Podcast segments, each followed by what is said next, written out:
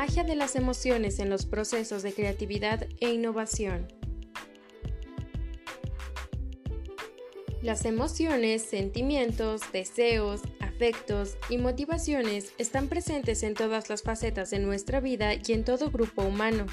Las emociones y sentimientos también están presentes y tienen un papel clave en los procesos de creatividad e innovación.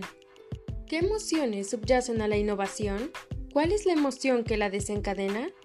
Podemos ser grandes expertos en gestión de la innovación, pero encontrarnos con la falta de participación de unos equipos poco motivados. Podemos dominar a la perfección distintas metodologías de innovación, pero no atrevernos a decir nuestras ideas en público. Podemos estar ilusionados por un proyecto y dejarlo a medias porque no hemos sabido superar una frustración o hemos optado por afincarnos eternamente en él. No tengo tiempo para la creatividad o podemos tener una gran oportunidad de nuestras manos con todos los recursos disponibles y desaprovecharla en la parálisis del temor.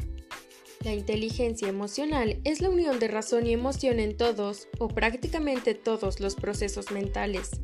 La innovación parte de la creatividad, de las nuevas ideas generadas que luego, mediante la razón, serán puestas en la práctica dentro de los procesos productivos empresariales o en cualquier otro ámbito.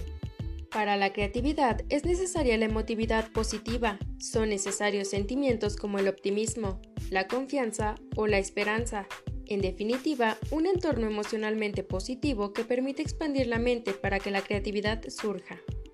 Esto no significa que el momento en el que se produzca la creatividad no sea un momento difícil o de urgencia competitiva pero los sentimientos mencionados resultan un factor muy importante para que la mente pueda volar hacia nuevas ideas. Además, para que estas ideas puedan surgir, es necesario el permiso para equivocarse, probar y crear.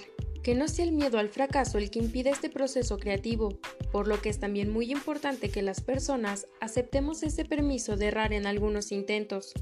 Una vez que esas ideas hayan surgido, será la razón y el pensamiento analítico los que hagan que dichas ideas se transformen en procesos, productos o proyectos.